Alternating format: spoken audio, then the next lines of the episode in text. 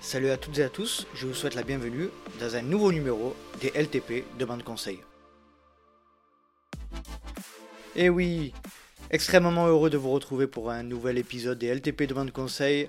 Et dans ce nouvel opus, j'ai décidé de parler avec vous d'un sujet qui est de nouveau lié à la nutrition et à l'hydratation, mais plutôt en se positionnant du point de vue avant-course. Et donc, j'ai de nouveau fait appel à Manon Board pour nous parler de ce sujet. Et nous avons été également accompagnés de Maïté Lécoutier, qui est une fidèle Patreon et qui est d'ailleurs la première fidèle Patreon. Et cet épisode rejoint de nouveau l'actualité puisque Manon Board vient d'être euh, qualifié pour les championnats du monde de trail en Thaïlande en terminant deuxième de la course longue du trail des passerelles de Monténard, donc félicitations à elle. Et l'on peut voir qu'au niveau hydratation et nutrition, elle s'applique bien ses propres conseils, il n'y a pas de doute. Allez, je ne vais pas vous faire patienter plus longtemps et je vous laisse profiter de cet épisode Demande conseil avec Manon et Maïté.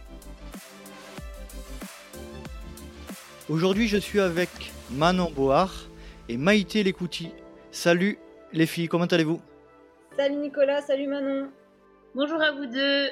Toujours un plaisir de vous retrouver euh, pour une nouvelle émission. Je commence à être habituée, c'est chouette. Déjà, je souhaitais dans un premier temps euh, présenter Maïté. Maïté qui est une... Alors, euh, j'ai pas peur de le dire, Maïté est la première Patreon euh, historique euh, qui nous a rejoint sur le, groupe ah Patreon. Donc merci, merci, merci beaucoup Maïté de, de ton soutien depuis ces nombreux mois. Et, et est-ce que tu pourrais te présenter en quelques mots, s'il te plaît? Oui. bah D'abord, merci à toi Nicolas pour ton podcast. Hein. moi, j'adore et, et c'est tout à fait normal de contribuer à ton projet. Donc, euh, moi, c'est Maïté, j'ai 33 ans. Je suis euh, de. J'habite à Grenoble, enfin à côté.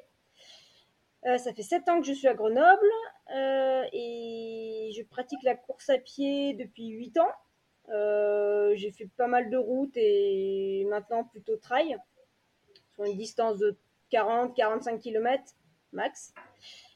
Et dans la vie, je suis à la fois coach sportif, et à la fois vendeuse chez Decathlon. Voilà pour la présentation euh, rapide de moi-même. C'est parfait. Bon, euh, comme je disais, je te remercie encore une nouvelle fois. Et à tous les auditeurs qui souhaitent rejoindre la communauté des Patreons, euh, n'hésitez pas. le, groupe vous est ouvert et, et, vous participerez et vous serez intégré à une superbe communauté de gens passionnés. alors, dans un deuxième temps, je vais faire une petite présentation du sujet qu'on va, qu'on va évoquer. C'est la nutrition et l'hydratation avant l'épreuve.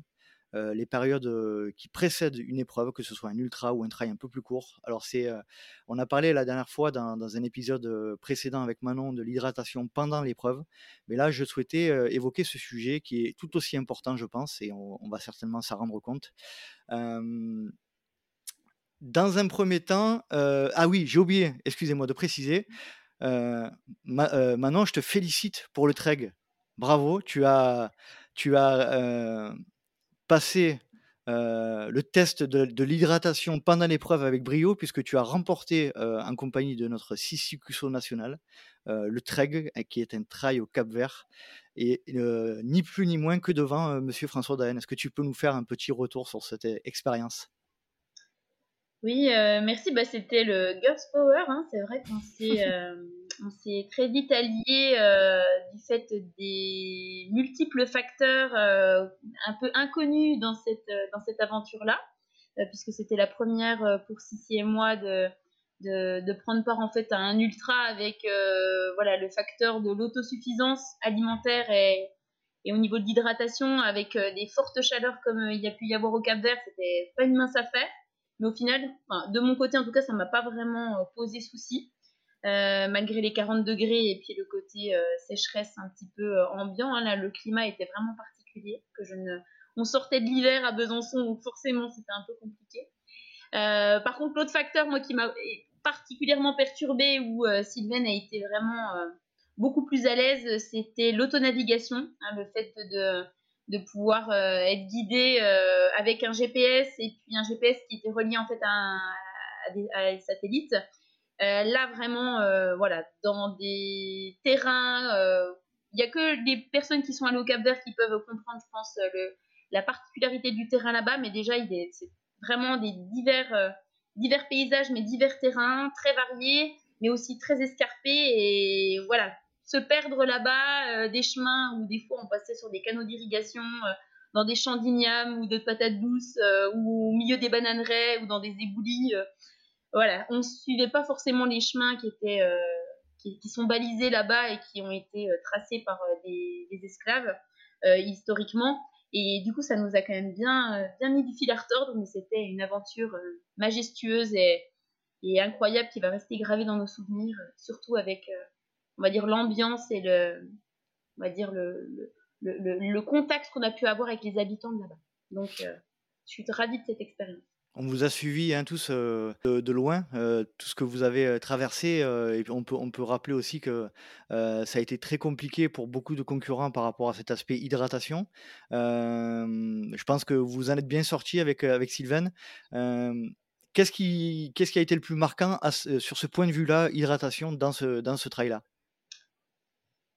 Alors, ce qui est le plus marquant, en fait, c'est que, comme je disais, l'autosuffisance en soi, si on se connaît bien et qu'on a l'habitude, euh, c'est gérable. Par contre, le facteur qu'on ne connaît pas, c'est l'autonavigation et ça veut dire que des fois, on peut euh, être amené à chercher son chemin pendant euh, pas plusieurs minutes, mais même des fois plusieurs heures. Et avec Sissi, on a eu un moment où on s'est quand même bien paumé, vraiment. On a passé une heure et quart à jardiner autour d'un village où on n'arrivait pas à trouver l'issue. Et du coup, on venait de se ravitailler en eau, donc une heure en plein milieu d'un cagna euh, voilà, à 35-40 degrés, euh, bah forcément sur une heure, on boit quand même. Et en fait, on est arrivé très très juste euh, en eau au-dessus du col. Et il restait encore voilà, une dizaine de kilomètres avant de rejoindre le PC, le PC prochain. Donc là, au niveau de la flotte, on a eu un petit peu peur. On a été beaucoup sur l'économie. On a tiré un petit peu sur la corde. On a, on a failli même aller dans des habitations pour aller chercher de l'eau. Enfin voilà, c'était, c'était un grand moment où on était omnubilé par, par ce, ce, euh, ce, besoin de boire. Donc euh, voilà, c'est des choses à calculer et à, et à, aussi penser quand on se lance dans une aventure comme ça, c'est que le temps de course de relier, euh, voilà, un point A, un point B sur 15 km, et ben voilà, on a besoin de temps d'eau habituellement quand c'est balisé. Quand, quand, on cherche son chemin, on met pas du tout le même temps pour rejoindre ces deux bouts et du coup, il faut aussi penser à ça et être peut-être un petit peu plus voir un petit peu plus gros le, ravitaillement et la, surtout l'hydratation. Prévoir une marge, quoi. Moi, je te remercie, c'est cool. Il faut une marge, c'est obligatoire. Exact. Merci pour, euh, merci pour ton retour et félicitations encore. Et, on salue, euh, on salue Sissi qui est également passé dans le podcast euh, il y a un peu plus d'un an. je vais un petit peu expliquer la manière dont va se dérouler cet entretien. Dans une première partie, on parlera des généralités des idées reçues en vue de préparer un ultra ou un, ou un trail de manière générale. Dans un deuxième temps, on parlera de l'hydratation avant l'épreuve. Et dans un troisième temps, on se focalisera plus sur l'alimentation la veille de l'épreuve et le jour J. Maïté, n'hésite pas à interagir avec nous euh, si besoin et euh, poser des questions complémentaires si tu estimes euh, que tu as, ou éventuellement donner des, renseignements complémentaires si tu estimes que tu as des, choses à dire. Alors, dans un premier temps, Manon, on va parler donc des généralités et des idées reçues en vue de préparer un ultra et un trail. Euh, la question qu'on se pose principalement, c'est est-ce que euh, la préparation d'une course sur ces aspects, donc hydratation et, nutrition, se limite à uniquement quelques jours avant l'épreuve ou euh, il, faut, il faut le penser sur une période bien plus longue? Ah, ça, c'est une, très bonne question parce que bien souvent, la pensée magique, c'est de se dire que voilà, si je fais tout bien la semaine avant ou les jours avant, ça va passer comme une lettre à la poste. Alors que, bon, au final, voilà, on a besoin de manger tous les jours et on a aussi besoin de s'entraîner. Euh, envie de préparer un objectif. Donc c'est vraiment au quotidien qu'il faut un petit peu penser les choses et euh, penser aussi récupération au quotidien. Et du coup, l'alimentation, elle a cet axe-là euh, de récupération, voilà, après les séances, après des grandes semaines d'entraînement, après des grands cycles d'entraînement. On peut parler, voilà, sur sur des cycles d'entraînement. Je pense que Pascal a pu en parler très largement hein, sur des macro-cycles et des, des micro-cycles. Donc voilà, le quotidien, c'est vraiment l'idée de si on a une alimentation la plus variée, la plus adaptée possible en termes de qualité et de quantité au niveau du contenu de l'assiette, euh, c'est déjà une très bonne chose. Et il faut aussi avoir un petit peu une réflexion de ce qu'on met dans l'assiette et comment aussi on pense un petit peu son, alimentation. Parce qu'il ne faut pas non plus que ça soit subi. Hein, euh, quand on met en place, euh, on va dire, une stratégie alimentaire au quotidien pour, pour être dans une optique de, performer, hein, il faut il faut pas que ça soit des trop grosses contraintes parce que euh, pour bien récupérer et puis pour bien être préparé en vue d'un objectif, et eh ben, il faut aussi être bien dans sa tête. Et l'alimentation et le lien avec le psychologique, il est aussi très important. Donc euh, voilà, euh, ça ne veut pas dire qu'on ne peut pas faire des petits écarts ou qu'on ne peut pas avoir du plaisir à manger à chaque repas. Hein. C'est pas une fois par mois ou une fois par semaine, c'est à chaque repas. Et ça, c'est quand même très très important pour arriver à être performant et, et bien le jour J et motivé le jour J pour, en vue de son, effort. Et puis aussi, il faut aussi penser que le quotidien, c'est les petits excès, les petites carences, elles se font pas euh, en un jour. Et euh, ça se répète, et c'est du coup essentiel que dans le temps, notre alimentation, elle soit, elle soit soignée pour éviter justement ça, et pour, euh, pour que voilà, la veille ou la semaine avant, il y ait juste besoin en tout cas d'éviter justement de saboter un peu tout le travail qui a été fait en amont. En fait, c'est ça, c'est que la semaine avant et la veille avant, c'est pas là où on va révolutionner au niveau de l'alimentation, où il faut changer ses habitudes. Mais par contre, le travail peut être vraiment saboté et on peut vraiment faire de grandes erreurs en vue de son effort et de son objectif.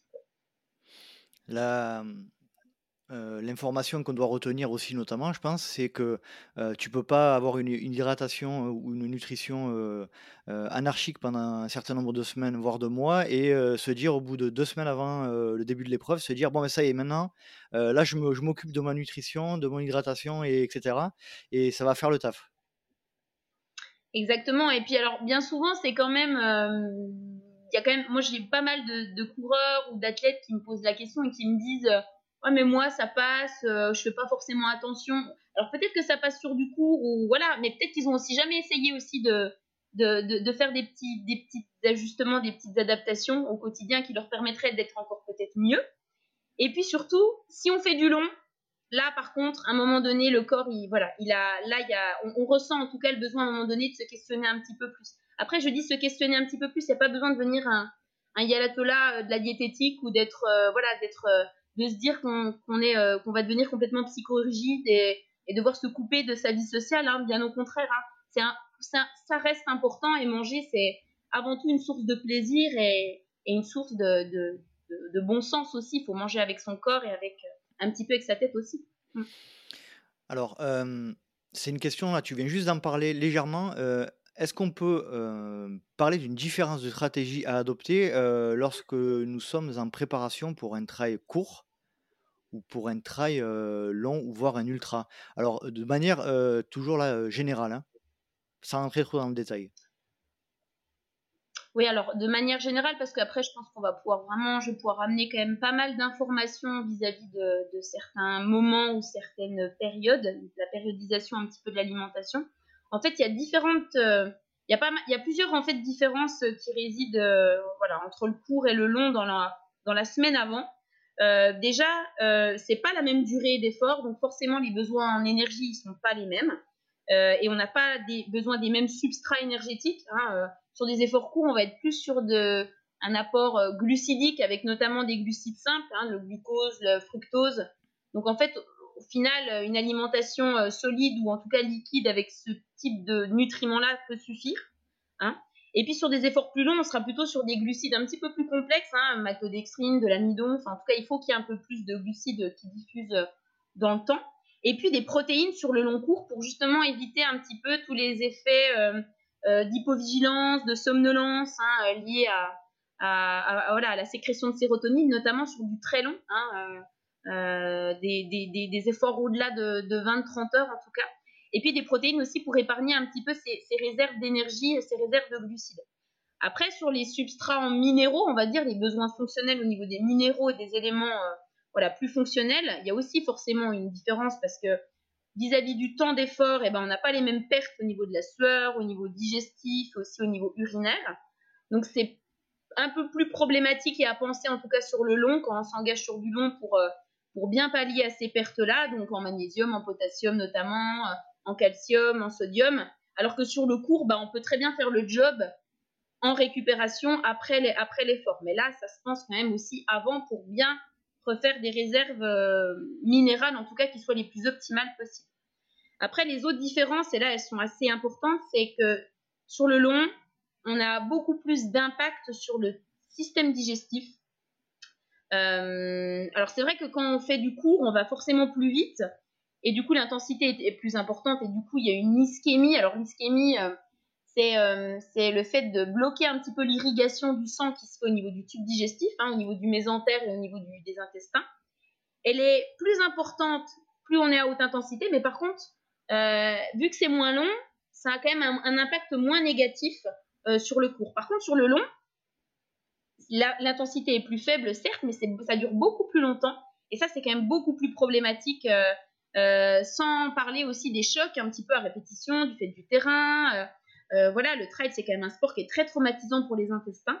Donc, il faudra aussi penser son alimentation vis-à-vis de ça avant, son, le jour J pour pouvoir optimiser un petit peu son confort digestif et qu'il puisse qu'on puisse être le plus euh, prendre le plus de plaisir aussi possible parce que des troubles digestifs à l'effort, il n'y a rien de pire. Hein, ça, ça peut complètement, en tout cas, avec le côté mental euh, euh, et puis aussi l'effort en tant que tel qui est déjà pas facile à gérer. Voilà, ça peut se rajouter, ça peut être vraiment pas simple à gérer.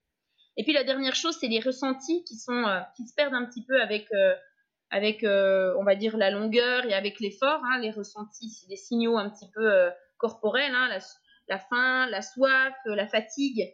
Et ça, c'est des facteurs très, très déterminants et qu'il faut aussi pouvoir euh, euh, anticiper un petit peu et apprendre aussi à se connaître par rapport à ça. Donc, il faut aussi à l'entraînement, euh, des fois, faire des séances de nuit et puis gérer, gérer des choses, voilà, à ce moment-là, différemment, tester des choses, faire des séances très, très longues ou, faire des, ou tester des hydratations, des fois des manques d'hydratation pour pouvoir voir un peu comment on réagit et comment on peut anticiper les choses. Très bien. Donc on peut clairement dire que, en gros, hein, si je schématise, euh, sur le cours, euh, c'est moins important. Il faut faire attention à, bien prendre les, glucides et les sucres rapides, si j'ai bien compris, par, rapport à, un trail court. Par contre, sur le long, c'est beaucoup plus problématique et il y a beaucoup de paramètres à, anticiper et à gérer. Hein, si on, peut résumer la chose comme ça. Oui, alors la nutrition est tout aussi importante euh, de, s'y pencher pour le court que pour le long, mais par contre, c'est vrai que pour le long, il y a plus de paramètres à, mhm. prendre en compte parce que c'est des efforts qui sont quand même un petit peu qui sont différents au final et qui durent plus longtemps, donc forcément les besoins, il faut pouvoir à un moment donné euh, pouvoir y répondre, euh, voilà, pendant l'effort ou en tout cas anticiper certains certains aspects qui sont plus d'ordre physiologique que nutritionnel, mais voilà, en gros c'est ça. Après ça je veux pas dire euh, malgré tout que, que pour faire du cours, il faut, on peut manger n'importe comment et, et n'importe quoi et ça va le faire. Non, c'est pas, c'est pas, c'est pas ça, mais, mais ça demande quand même, euh, voilà, euh, une réflexion différente. Mm. Maïté, est-ce que tu veux rajouter quelque chose pour le moment ou tout va bien? J'ai une question. du coup, maintenant, sur le long, est-ce que tu conseilles de faire une cure de probiotiques? 15 euh, jours euh, ou un mois avant, je ne sais pas trop le, temps que ça peut prendre pour que ça soit efficace. Est-ce que tu peux déjà expliquer ce qu'est euh, une cure de probiotiques? Ouais. Oui, alors oui. Donc les probiotiques, c'est des bactéries en fait qui colonisent en fait notre flore, notre flore bactérienne, hein, nos intestins. Donc sur les intestins, on a, on a des bactéries, voilà, qui nous, qui nous protègent des agents pathogènes, qui permettent aussi l'assimilation en fait de certains nutriments, de certains minéraux. Donc elles sont très importantes ces bactéries. Et puis elles permettent aussi en termes d'immunité, hein, euh, il y a un effet de défense aussi euh, très important. Euh, donc voilà, elles ont plein plein de, elles ont de multiples tâches. Et malheureusement, comme on a dit avec l'effort, on a tendance un petit peu à malmener notre intestin, voilà, l'activité physique, la course à pied en particulier parce qu'il y a ces vibrations, parce qu'il y a ces ischémies qui se passent, ischémie, reperfusion au niveau euh, d'irrigation du sang et aussi la longue durée, hein, le fait que ça soit des entraînements répétés mais aussi qui durent longtemps, ça malmène vraiment notre flore. Donc du coup, c'est vrai que les cures de probiotiques, elles peuvent être à un moment donné judicieuses, mais je nuance parce que faut pas faut pas forcément euh, passer par ce type d'automédication là si on soigne bien son assiette, si on mange vraiment varié, si on a déjà un peu une réflexion avec des probiotiques qui sont naturels dans notre alimentation, qu'on prend naturellement, il n'y aura pas besoin d'aller en pharmacie acheter euh, voilà, euh, des, médicaments, en tout cas des traitements. Par exemple, le kombucha, euh, le kéfir, les laitages, les yaourts, tout ça sont des, sont des aliments qui sont des probiotiques, qui contiennent des probiotiques, qui contiennent ces fameuses bactéries qui, qui viennent coloniser notre flore. Et après, on peut manger des prébiotiques qui viennent alimenter ces bactéries euh, voilà, qui constituent notre flore et ça va, être un ratio, enfin un gagnant-gagnant. Après, si vraiment on a une alimentation où on sent qu'il y a quand même pas mal de problématiques digestives euh, sur certaines périodes, notamment en sortie d'hiver, où on a plus tendance à avoir des problèmes digestifs, des, des un transit un petit peu perturbé, tout ça, bah, ça peut aussi peut-être valoir le coup de réadapter un petit peu son alimentation, euh, d'enrichir un petit peu son alimentation en probiotiques, ou alors de faire une cure de probiotiques. Alors au moins, au moins un mois minimum, hein, moi je dirais plutôt deux trois mois, hein, euh, peut-être une ou deux fois dans l'année. Et puis par contre, aller vraiment euh, s'orienter vers, vers des, des, probiotiques qui contiennent plusieurs souches, ou en tout cas demander conseil à son pharmacien ou un nutritionniste ou un diététicien nutritionniste qui s'y connaissent parce que là, encore une fois, tous les produits ne se valent pas.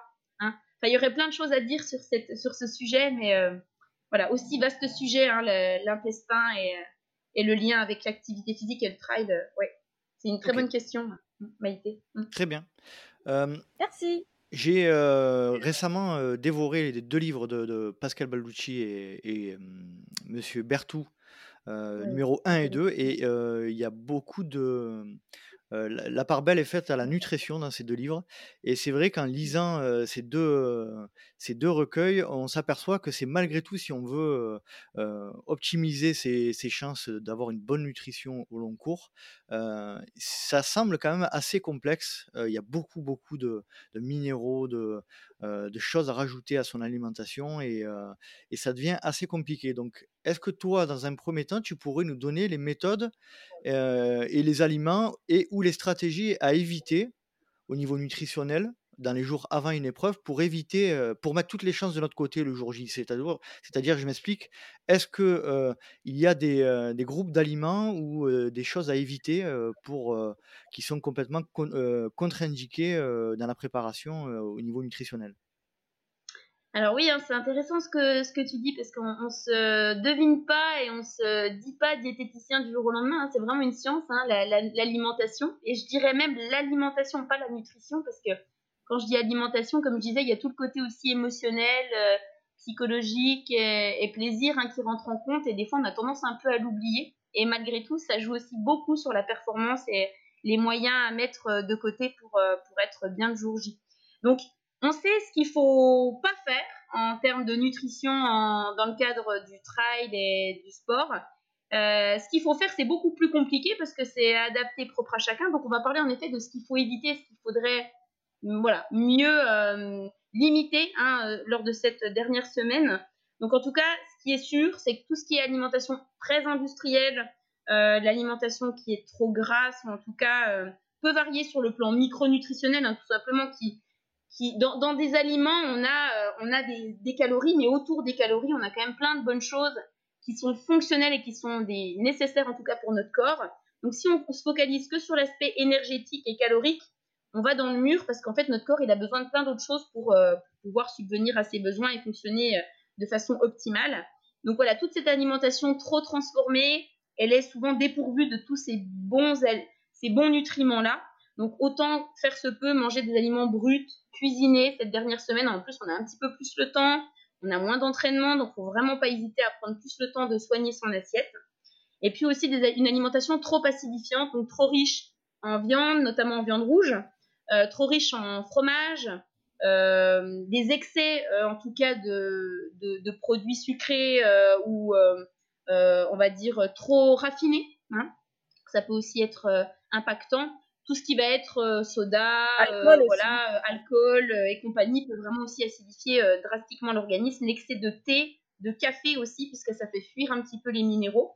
Donc ça, il faut vraiment éviter d'être dans les excès cette dernière semaine-là.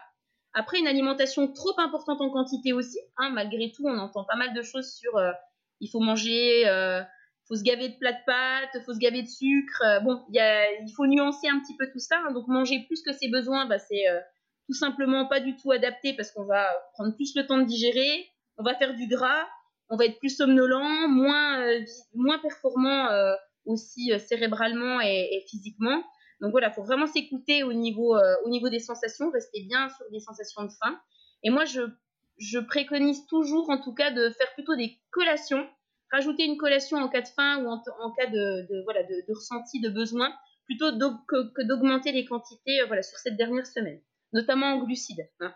Éviter les grignotages hein, qui peuvent être aussi cause de stress ou, de, ou parce qu'on n'a rien à faire. Parce que là, on avait normalement notre heure d'entraînement, elle était prévue, mais là, vu qu'on s'entraîne pas, ben, on peut plus facilement aller dans les placards. Donc là, essayer de trouver quand même des occupations qui nous détendent, euh, voilà, faire d'autres choses au final et, pas forcément euh, voilà, faire les 300 pas euh, dans la maison et puis avoir des pensées de, vider le placard parce qu'on stresse pour le jour J.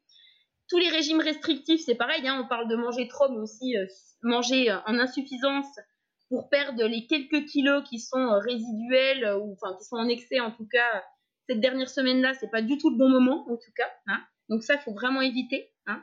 Et puis aussi l'alimentation qui n'est pas adaptée sur l'aspect confort digestif. Et ça, on, en reparlera peut-être un petit peu plus tard vis-à-vis de, voilà, des spécificités des aliments euh, propres à l'ultra, mais il y a vraiment une stratégie à adopter pour, euh, pour prévenir un petit peu de, cette, de ces troubles digestifs à l'effort. Très bien. Maïté, est-ce que tu, tu, veux rajouter quelque chose ou poser une question? Euh, Non, c'est bon. C'est bon, bon, tout est, c'est OK pour moi. Tout est clair. Allez, euh, petite question. Alors, on va passer à la partie numéro 2 qui est euh, l'hydratation avant l'épreuve. Euh, est-ce que tu peux, alors même si on en a parlé de manière très précise pendant l'épreuve lors de notre dernier entretien, est-ce que tu peux parler de cet aspect-là, mais plutôt en, période de pré- pré-compétition, donc notamment les grands principes de l'hydratation pour un sportif et, et en pratique comment gérer son hydratation dans cette période pré-compétition? D'accord, oui, alors c'est vrai qu'on a eu euh, largement euh, la place pour aborder le sujet, mais euh, avant l'épreuve, c'est quand même très important et il y a pas mal de, comment dire, de conduites un petit peu déviantes qui se font par rapport à ça.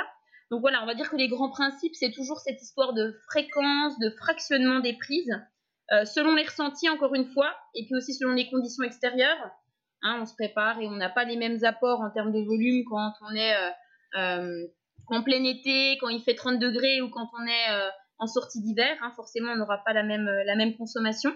Euh, donc vraiment être euh, vigilant par rapport à ça. Pourquoi pas euh, avoir une bouteille toujours sur soi, une bouteille d'eau au travail ou la nuit à côté de son lit pour pouvoir avoir vraiment ces automatismes et puis un suivi au quotidien hein, et pas avaler quatre verres d'eau à midi parce qu'on a complètement oublié de s'hydrater voilà, depuis le matin.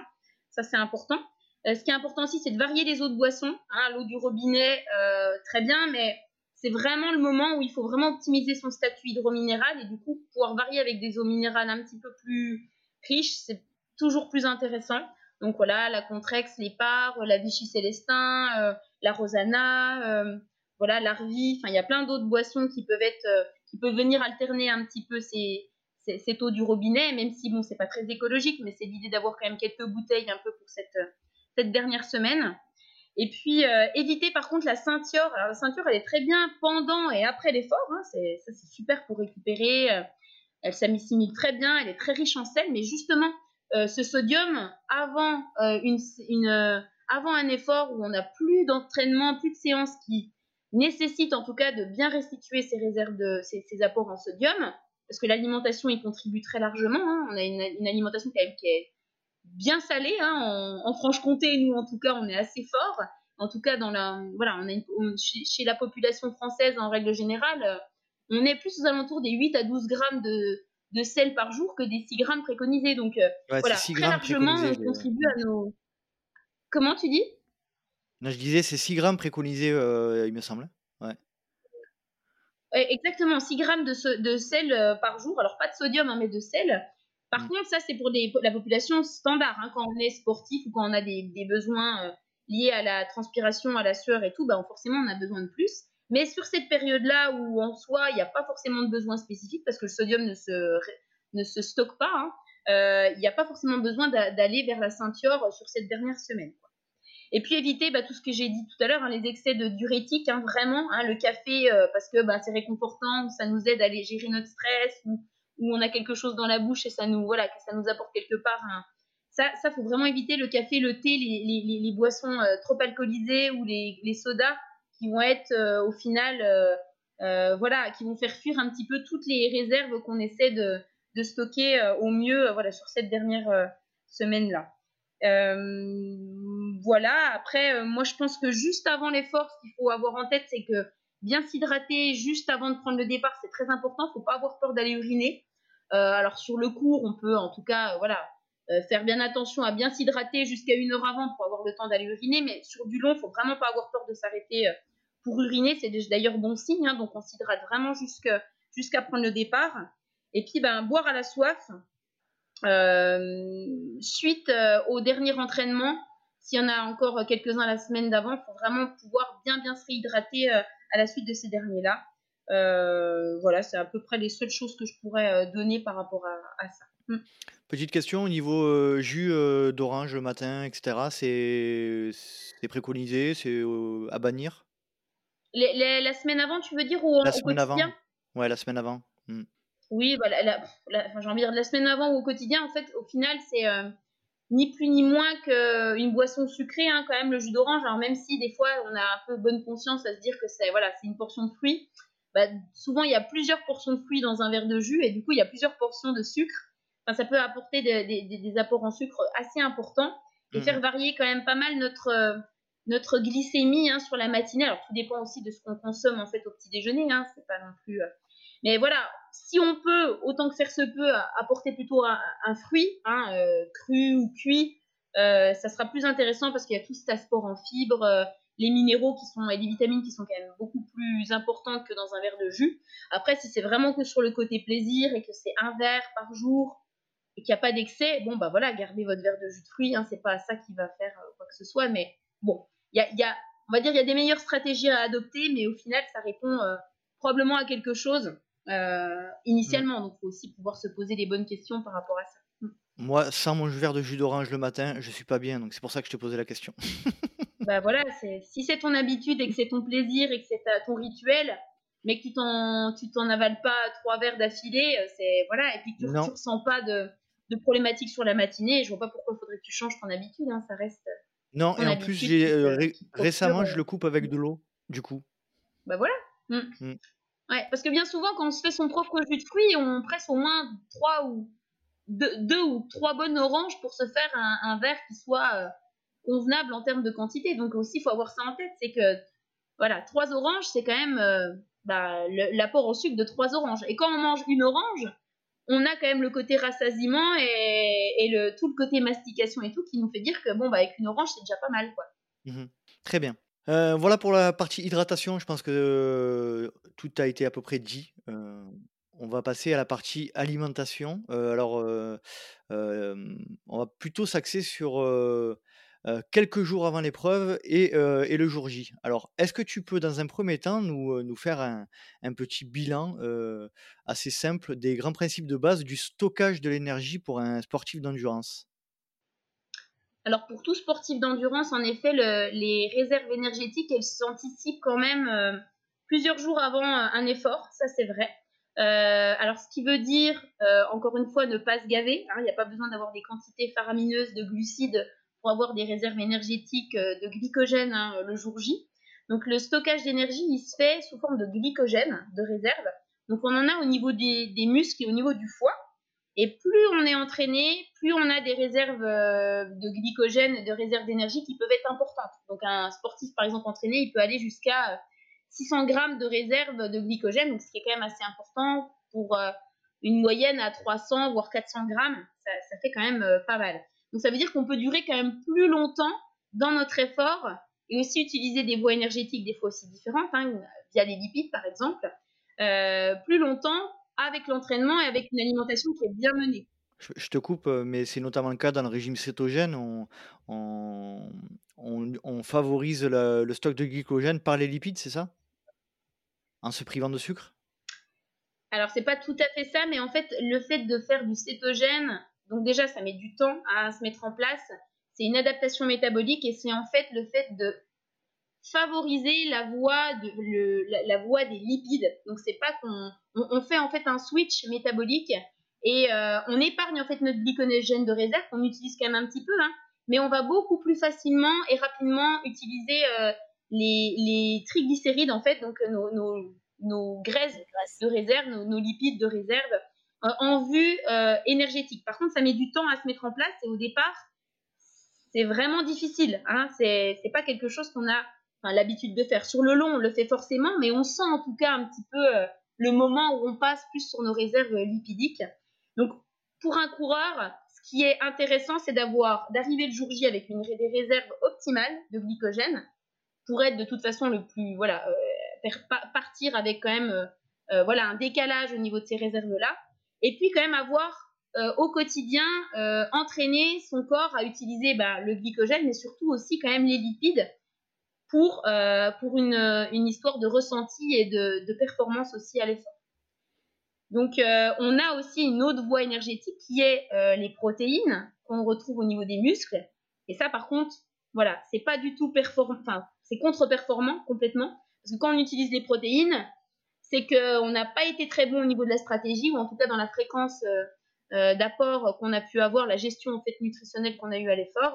Et quand on va se taper dans la masse musculaire, bah, c'est le risque de, de blessures, euh, euh, on abîme les tissus musculaires, on va chercher aussi des acides aminés qui sont pas du tout faits pour ça, hein, des acides aminés fonctionnels, hein, les fameux BCAA, qui peuvent aussi provoquer justement des somnolences et qui sécrètent un petit peu de la sérotonine. Ça c'est un autre sujet, hein, mais très vaste aussi. Et on est, voilà, c'est pas du tout optimal. Donc voilà, ces réserves de glycogène, ça doit être sur le long terme notre substrat énergétique et c'est celui-là qui doit être apporté tout au long de notre effort pour pouvoir euh, ben, garder et préserver notre effort et soutenir notre, notre allure et notre, voilà, notre, notre effort euh, euh, physique. Mm.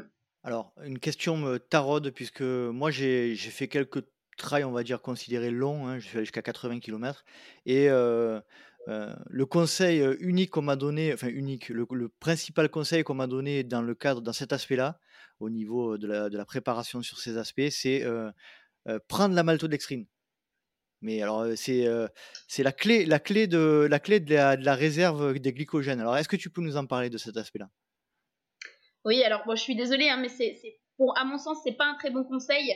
Puisque, en fait, quand on dit ça, on le dit ça, voilà, on dit un peu ça comme ça, on balance ça en l'air, alors qu'on s'est pas du tout intéressé à la personne, comment elle mangeait cette semaine avant, est-ce qu'elle était stressée ou pas, est-ce qu'elle a plutôt un bon coup de fourchette et que voilà, euh, elle mange suffisamment euh, Si on mange euh, en suffisance, qu'on écoute bien ses sensations de faim, qu'on a bien voilà gardé en tête que les glucides doivent être quand même une composante de notre assiette et des glucides aussi de bonne qualité hein, la semaine avant.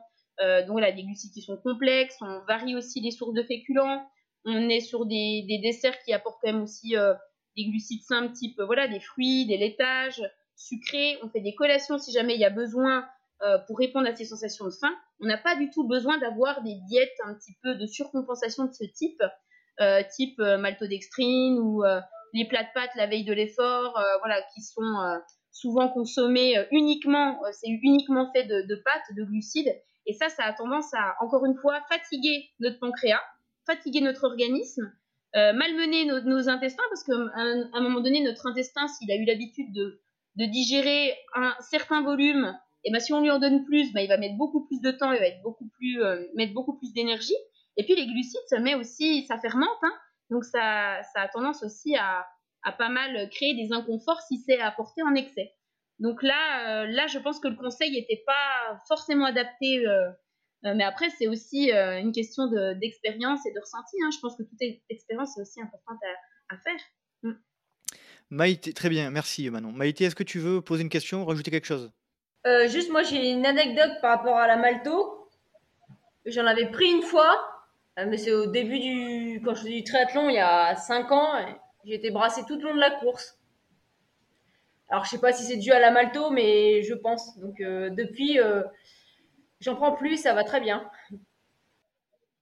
Oui, bah, très, alors très probablement, hein, parce que la maltodextrine, c'est des, c'est plein de petites dextroses de voilà de, de, de, glucose en fait, mais qui sont euh, qui sont censés diffuser euh, plus ou moins euh, dans le temps. Et puis bah des fois il y a des produits qui sont quand même assez mal faits pour un en, vue voilà en vue de de prix hein.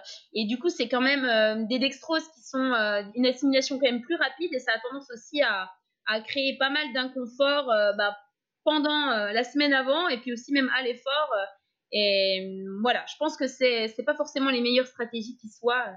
Euh, il faut rester sur de l'alimentation traditionnelle standard et, et, adapter les quantités selon ses, ses, ressentis propres et ça sera tout aussi euh, intéressant. Il n'y a pas besoin donc d'avoir une augmentation même minime de, de la consommation de féculents, de riz, de pâtes ou non, il n'y a pas besoin.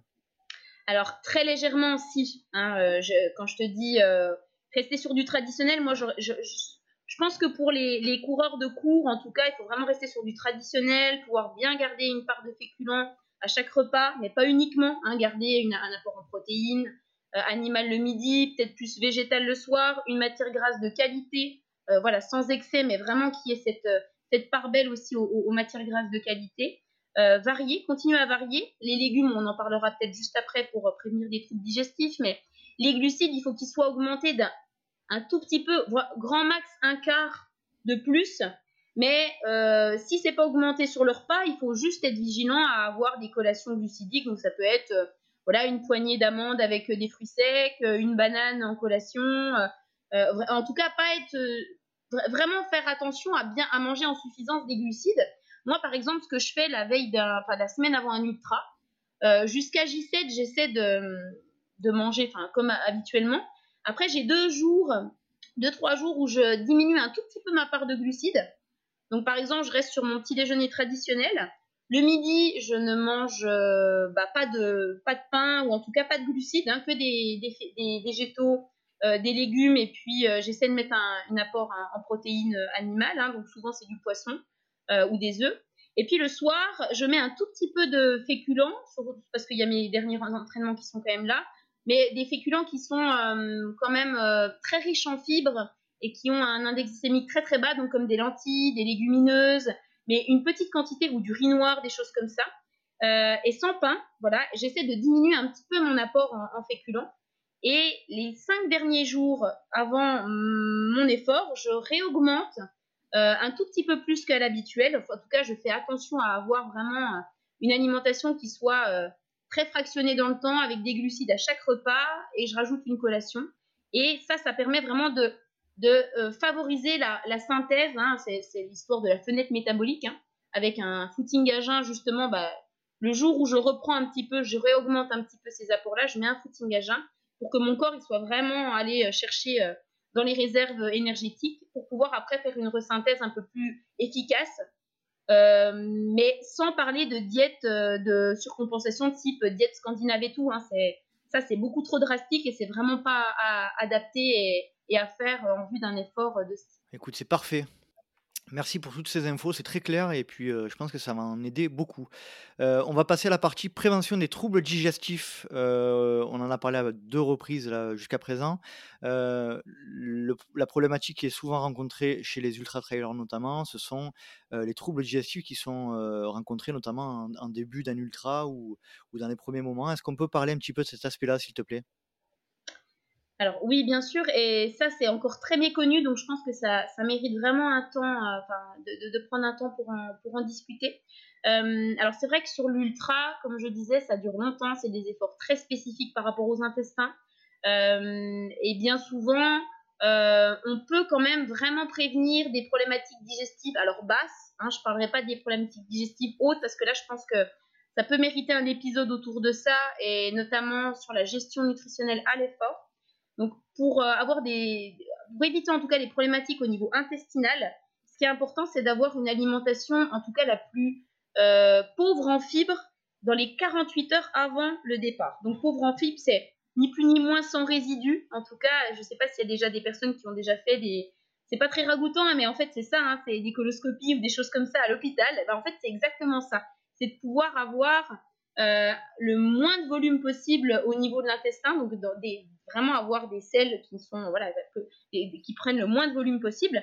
Donc ça veut dire que tout ce qui va être riche en fibres, les céréales complètes, euh, les légumes, euh, les crudités, les légumineuses, tous les produits qui sont très très complets, qui contiennent beaucoup de fibres, qui sont très très intéressantes pour la santé au quotidien, il va falloir vraiment euh, les, enlever ces jours-là. Donc ça veut dire quoi? Ça veut dire que 48 heures avant, tous les aliments qui vont être euh, type crudité, donc la salade, les tomates, euh, les concombres, les épinards, les choux, les salsifis, voilà, les topinambours, toutes ces choses-là, les légumineuses, les céréales complètes type farine complète, pâte complète, le riz brun, tout ça, le quinoa, il va falloir vraiment éviter et plutôt aller vers des aliments raffinés ou en tout cas un peu plus blancs, donc le pain de campagne ou blanc, le, riz blanc, les pâtes un petit peu moins complètes en tout cas. voilà, le boulgour, ça, ça se digère bien aussi, le maïs aussi, la pomme de terre, la, patate douce, tout ça, c'est des aliments qui sont très digestes. Mm. Et puis on ira, on ira plutôt vers des, légumes cuits. Hein. Donc le poireau, le blanc de poireau par exemple, ça peut aller. La courgette épépinée aussi. Les carottes cuites, euh, les haricots verts euh, extra fins, tout ça, ça peut aller, mais il faut que ça soit cuit. à la, vapeur hein, principalement, non Comment?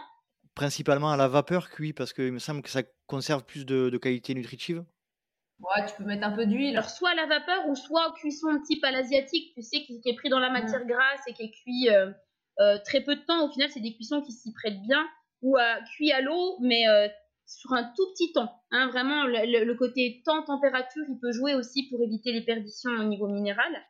Mais en tout cas, que ça soit cuit et pas cru. Hein. Ça, c'est plus c'est cuit, plus les fibres sont ramollies et plus ça va être facile et, et plus rapide à digérer en termes de euh, voilà, de, de, circuit au niveau de l'intestin.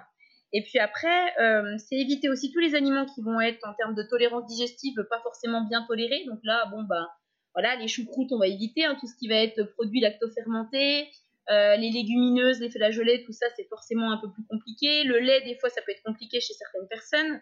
Les plats épicés, les plats en sauce, la viande rouge, voilà tous ces aliments là il faudra éviter hein, les 48 heures avant pour vraiment aller vers une alimentation la plus confortable et, qui, nous, qui nous aille bien. Et puis on va préférer justement le fractionnement et éviter les grosses quantités. Il hein. faut mieux manger en étant rassasié, en ayant suffisamment mangé, mais pas dans des excès, parce qu'il y a la dernière nuit de sommeil, parce que voilà, l'idée c'est aussi de bien récupérer et bien se reposer. Donc si on a trop mangé, si on est somnolent et puis si on est ballonné, bah, c'est pas là où on va être efficace. Euh, euh, voilà, pour, euh, pour bien digérer et puis pour bien se préparer voilà, sur cette dernière échéance. Très clair, très très clair. Maïté, est-ce que tu as une question complémentaire? Bah non, c'est très clair. Et non, non, non, je suppose le. moi, je bois par exemple deux cafés par jour. Est-ce que ça vaut le coup les 48 heures avant de stopper le café? Alors, bah, je, vais, je vais nuancer mon, ma, ma, réponse parce que deux cafés par jour, t'es pas du tout dans l'excès et c'est pas du tout un problème. Pour moi, en tout cas, en soi, c'est vraiment, euh, vraiment sur une consommation raisonnée. Par contre, si tu fais du long, de pouvoir couper deux jours comme ça avant et de pouvoir en reprendre un euh, le jour J, alors bien à jeun ou en tout cas un petit pour pas que ça vienne euh, aussi provoquer des, des problématiques digestives parce que le café, le problème, c'est que ça peut accélérer le transit et aussi, ça peut provoquer un petit peu des aigreurs, des reflux gastriques du fait que ça augmente les sécrétions euh, digestives de l'estomac. Donc ça peut des fois faire un petit peu ces effets de reflux, tu sais, des brûlures un petit peu. Donc ça, ça peut, ça dépend un peu des tolérances de chacun. Mais si tu fais ça, si tu le tolères bien, puis que tu le prends juste avant ton petit déjeuner euh, le jour J, ça va avoir un effet vraiment euh, booster et booster. vu que tu as l'habitude d'en consommer et par rapport à la fatigue, par rapport à prévenir un petit peu de, voilà, du, de, de, de, ton effort et puis décaler un petit peu le sommeil et avoir un effet un peu excitant que tu vas beaucoup plus ressentir. Donc ça, ça peut être intéressant. Mais sinon, deux cafés par jour, euh, es loin d'être dans l'excès, hein, il n'y a pas de souci. Mm. D'accord. C'est parfait, merci pour la réponse, euh, Manon. Euh, alors maintenant, je vais te, on arrive presque à la fin de, de notre entretien. Je pense qu'on a, on a balayé pas mal de choses, mais j'aimerais te mettre dans une situation où tu as un ultra euh, qui démarre, on va dire, aux alentours de, 6 heures du matin. Euh, j'aimerais que tu nous décrives un peu ton petit déjeuner idéal. Idéal. Alors, je peux parler de mon petit déjeuner avant un ultra, puis je pourrais un petit peu euh, faire des, des passerelles avec des aliments qui peuvent s'apparenter. Après, le petit déjeuner idéal, la veille, enfin, le jour d'un ultra, je pense que le traditionnel, il peut très bien être, être voilà, une base, un socle en tout cas d'habitude, de, de, avec peut-être des petites adaptations. En tout cas, ce qui est important, c'est de manger au moins, au moins deux heures avant. Je pense qu'une heure et demie, deux heures avant, c'est vraiment le strict minimum. Jusqu'à trois heures avant, mais bon, faut pas non plus, euh, voilà, si, c'est six heures, bah, ça veut dire se lever à, à 3 heures du matin. Bon, faut aussi arriver à trouver un petit peu, euh, mettre le mmh. curseur sur le, euh, optimiser le confort digestif et puis ben, avoir quand même une, voilà, des bonnes heures de sommeil. Donc ça, ça va dépendre aussi un petit peu de la personne. Moi, bien souvent, ce que je consomme avant un ultra, je me fais deux œufs au plat. avec deux morceaux deux morceaux de pain. Donc là, j'essaie d'être sur du pain de campagne ou en tout cas du pain avec un tout petit peu de graines, mais qui soit un pain blanc en tout cas, un pain qui est très digeste. Je mets un petit peu de, chèvre frais dessus. Et puis à côté, je me, prends un petit bol, un petit peu un bol euh, chinois avec un tout petit peu de flocons d'avoine, une poignée de fruits secs et puis un laitage. Donc c'est un apport vraiment, euh, on va dire, il y, a, quand même pas mal de protéines animales. Donc je suis quand même, ça me rassasie vraiment bien. Alors c'est pas toujours facile de manger euh, de façon complète en tout cas à, à 4 heures du matin, mais en tout cas on peut en tout cas jouer sur les quantités et d'être dans la variété, mais limiter les quantités si on n'a vraiment pas faim et puis qu'on n'a pas très envie, puis qu'on est un peu stressé, ça peut être vraiment pas mal. Souvent, je prends une infusion avec, hein, j'évite le thé ou en tout cas le café. Euh, ça m'est arrivé d'en prendre un, mais vraiment à jeun et, et, un peu en décalage de mon petit déjeuner. Donc voilà, l'aliment, traditionnellement, il faut avoir une base de féculents, donc du pain, euh, ça peut être euh, ça peut être des crêpes voilà faites maison avec des farines un petit peu des mélanges de farine ou des pancakes avec un mélange de farine ça peut être des flocons d'avoine ou des muesli sans sucre ajouté. Enfin voilà, quelque chose de, qui soit vraiment des glucides un petit peu plus, qui permettent une diffusion de l'énergie un peu plus sur le long terme. Mhm. Un apport en protéines animales, c'est vraiment important, surtout avant un effort long pour euh, justement hein, préserver ses réserves de glycogène, pouvoir aussi apporter euh, des protéines euh, aussi en vue de décaler un petit peu toutes ces, toute cette fatigue un peu centrale qui peut arriver voilà, sur, les, sur les heures suivant l'effort. Et puis aussi, c'est un effet rassasiant et puis un effet de limiter un petit peu les, les, baisses de glycémie, en tout cas les petites, euh, les petites variations glycémiques et les hypovigilances qui peuvent euh, arriver euh, juste avant ou pendant le début de l'épreuve. Et puis après, on peut rajouter un fruit cuit, donc ça peut être une compote, ça peut être une banane si elle est bien mûre, voilà, ça c'est quand même assez digeste. Mais on va éviter d'aller voilà, manger une orange ou d'aller manger des fruits crus voilà, à ce moment-là. Pareil pour les, fruits secs, il hein, faut, une petite poignée pour le plaisir, mais pas d'excès. Encore une fois, c'est quand même assez riche en fibres. Et puis une matière grasse de qualité. Donc là, bah, moi, je mets, euh, voilà, je mets une huile ou en tout cas, je mets une poignée d'amandes. Ça peut être aussi euh, une purée d'amandes ou une purée de, de, noisettes voilà, sur une tartine ou du beurre. Hein. ça peut être aussi très adapté. Euh, tout est une histoire de quantité et de dosage à ce moment-là. Très bien. et je vais te solliciter une dernière fois moi, par exemple, je, devrais faire la Maxi Race en octobre. Le départ est à 3h du matin, si je me rappelle bien. Euh, en espérant qu'il ait lieu, je te vois croiser les doigts. Effectivement, moi aussi, j'espère de tout cœur qu'il aura lieu et je pense que ce sera le cas. Euh, ah, je pense. ouais, c'est clair. Qu'est-ce que tu me conseilles euh, en ce qui concerne ben, la préparation de mes repas dans ce cas-là, pour un départ à 3h du matin Le repas du soir, du coup, la veille? Ouais, le, repas du jour même euh, avant de partir. Avant de partir. Alors c'est vrai que là, pour un repas où on est vraiment sur un repas et pas forcément un petit déjeuner, on peut tout à fait partir euh, sur... Euh, bah, toujours avoir la même, la même base en tête, hein, cette, cette, base de féculents, en ayant vraiment la, le volume qui est adapté en fonction de son appétit. Hein. Si on a très faim, c'est le féculent qui augmente dans l'assiette. Si on a moins faim, c'est le féculent qui diminue dans l'assiette. Donc ça peut être alors du riz. Hein. Moi souvent, je, le riz, je suis pas une grande fan de riz, mais souvent les jours avant une course, c'est vraiment ça que je, consomme le plus parce que c'est quand même très digeste. Ça convient à la plupart des personnes et c'est quand même ça, ça, apporte quand même plein de bonnes choses. Et vraiment pour le, confort digestif, c'est vraiment pour moi l'aliment euh, phare. Le riz, alors pas complet, le riz blanc là pour le coup. Le riz blanc, on est vraiment sur un apport en limiter les fibres. Donc on est plutôt sur du riz blanc, du riz type euh, basmati ou du riz taille, c'est très très bien. Ou sinon, ça peut être des tagliatelles, ça peut être euh, du bourgour, ça peut être du sarrasin, euh, voilà, ça peut être des pommes de terre en robe des champs, des choses comme ça, ou de la purée euh, maison, hein, toujours. On met une bonne matière grasse de qualité, donc plutôt si on assaisonne, on met plutôt une, cuillère à soupe d'huile de colza ou de lin ou de noix. Hein, on rajoute ça sur les. Si on a des légumes cuits en, accompagnement de notre féculent, bah, on peut mettre ça sur les légumes cuits. Sinon, ça peut être avec les féculents. Euh, une protéine animale, donc ça peut être du poisson, donc plutôt du poisson blanc. Euh, on va éviter les saumons, les poissons un petit peu plus gras qui vont euh, avoir être, qui peuvent être un petit peu plus longs à digérer ou qui peuvent rester un petit peu sur le ventre. même si au quotidien c'est très intéressant ou en récupération, en tout cas ça le sera.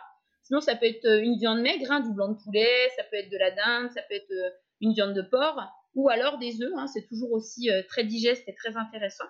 Et puis, on peut avoir, bah, comme je disais, un petit apport en, légumes cuits. Donc les légumes que j'ai cités, bien cuit et ou alors une soupe de légumes pour vraiment si on a du mal à manger voilà des féculents simples comme ça.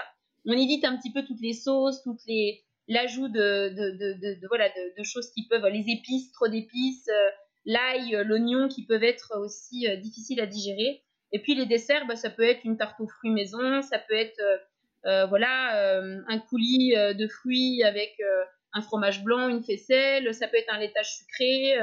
Ça, ça, ça, fait tout à fait l'affaire, mais on évite un petit peu les desserts. Si on est au restaurant, on évite un petit peu les desserts trop riches et en tout cas industriels. Hein. On va plutôt aller vers du traditionnel et du simple. Hein c'est plus adapté. Eh ben, c'est parfait Manon, merci beaucoup. En tout cas, c'était très clair. Euh, je pense qu'on a, on a balayé quand même pas mal de choses, euh, tout en essayant d'être euh, le plus compréhensible, et ça a été une vraie réussite. Merci énormément Manon. Maïté, est-ce que tu veux rajouter quelque chose ou poser une dernière question? Non, c'est tout bon pour moi. C'est tout bon pour toi. Bon, bah, je te remercie d'avoir participé. Bah, avec ça, Maïté, tu vas pouvoir carburer pour la saison qui s'annonce là. Ça va être chouette. Voilà, pour lutter 4 chartreuse. Voilà. ah, il y a des beaux objectifs en vue là. Et toi, alors, c'est quoi tes, tes objectifs Ce sont, ce sont lesquels pour toi, Manon ah pardon, excuse. Euh, alors moi, je, je, je, devais faire la Pyramenta avec une amie, euh, mais voilà, il y a eu pas mal de changements de date de calendrier, donc pour elle, ça jouera pas, donc j'ai aussi revu mon calendrier. Donc je vais aller à Monténard sur le, le trail long ah. Monténard euh, voilà, euh, pour aussi tenter peut-être euh, voilà une expérience. alors pour moi, c'est pas du long, vraiment 65 km, ça va être ça va être du rapide, mais bon, voilà, il faut, faut avoir aussi plusieurs cordes à son arc et puis il faut aussi sortir de sa zone de confort. Donc je vais me tester sur ce sur ce voilà sur, sur ce profil là et avec aussi une belle concurrence donc ça va être intéressant alors après j'ai après j'ai la TDS qui est mon gros mhm. objectif de saison donc ça, c'est quand même un gros morceau. Hein. Et après, bah, on verra selon la saison si euh, voilà si je vais à Transvulcania ou si voilà il y a d'autres choses qui peuvent se profiler, ça serait super. Euh. L'automne est encore loin et en même temps voilà, on va essayer de vivre au jour le jour maintenant et arrêter de se faire euh, se projeter parce que on vit de illusion en désillusion depuis quand même deux ans et je pense que c'est important de Mais bon, un peu plus connecté à l'instant présent. C'est bon de rêver aussi parfois quand même, ça fait du bien. de se réimaginer sur, mmh. sur, sur des événements tels que ceux-ci. Merci beaucoup. On espère, ben, on va certainement peut-être se croiser fin août sur l'UTMB, parce que moi je serai sur l'OCC. Donc ça sera cool de se voir en vrai, parce que finalement on s'est eh, toujours pas vu hein. en vrai. Avec plaisir, pour partager un bon moment, une bonne bière à l'arrivée avec toi. C'est cool. Et Maïté, toi, ce sera donc sur l'UT4M, alors tu disais. Oui. Ah, super. Et bah, tout bon pour ton, ton objectif, Maïté. Hein. Ouais, ouais, ouais, merci. J'ai toutes les clés en main maintenant. Avec les infos que Manon nous a données, on n'a pas, de, on pas de doute là-dessus. en tout cas, n'hésite pas si tu as besoin d'un petit peu plus de choses euh, voilà, spécifiques à toi, c'est avec plaisir. Hein. Mm. Merci, j'hésiterai pas. Merci à toutes les deux. C'était très très sympa, on a appris plein de choses. Euh, euh, il me tarde de faire un nouvel épisode sur un nouveau sujet, donc euh, qu'on déterminera par la suite. mais en tout cas, c'est toujours très clair, très concis et, plein, plein d'enseignements. Donc merci, merci, merci beaucoup Manon pour tout ça. Bah, merci à toi. Après, voilà, je dis pas que je sais tout, hein. c'est grâce aux échanges et à l'expérience de chacun. Hein. De toute façon, peut-être que ce que je dis maintenant et dans 10 ans, on dira complètement différent différemment. Mais bon, en tout cas, c'est un vrai plaisir de pouvoir euh, échanger nos passions euh, communes et, euh, je vous dis à bientôt. À bientôt. Merci à toutes les deux. Passez une excellente soirée. Et à bientôt aussi. merci beaucoup encore une nouvelle fois pour ton soutien. Merci beaucoup. Pas de souci, avec plaisir, Nicolas. Salut Bonne soirée et à très bientôt. Et voilà, cet épisode est à présent terminé. J'espère que vous avez passé un agréable moment en compagnie de Manon et de Maïté, que je remercie toutes les deux. Et euh, j'espère que vous avez appris pas mal de choses sur, ce sujet. Si vous souhaitez rejoindre le LTP sur les réseaux sociaux, eh bien euh, rendez-vous sur Facebook ou Instagram à Let's Try le podcast. Euh, je vous invite également à vous, à vous inscrire à la newsletter mensuelle que j'envoie tous les mois dans laquelle il y a les invités à venir et les backstage de l'émission. Euh, et puis si vous souhaitez supporter, soutenir, faire en sorte que le LTP dure le plus longtemps possible et soit le plus indépendant et autonome possible, eh bien je vous invite à nous rejoindre sur patreon.com slash let's try le podcast. J'espère vous retrouver pour un prochain épisode du LTP et d'ici là n'oubliez pas, si vous pensez que c'est impossible, faites-le pour vous prouver que vous aviez tort. Salut salut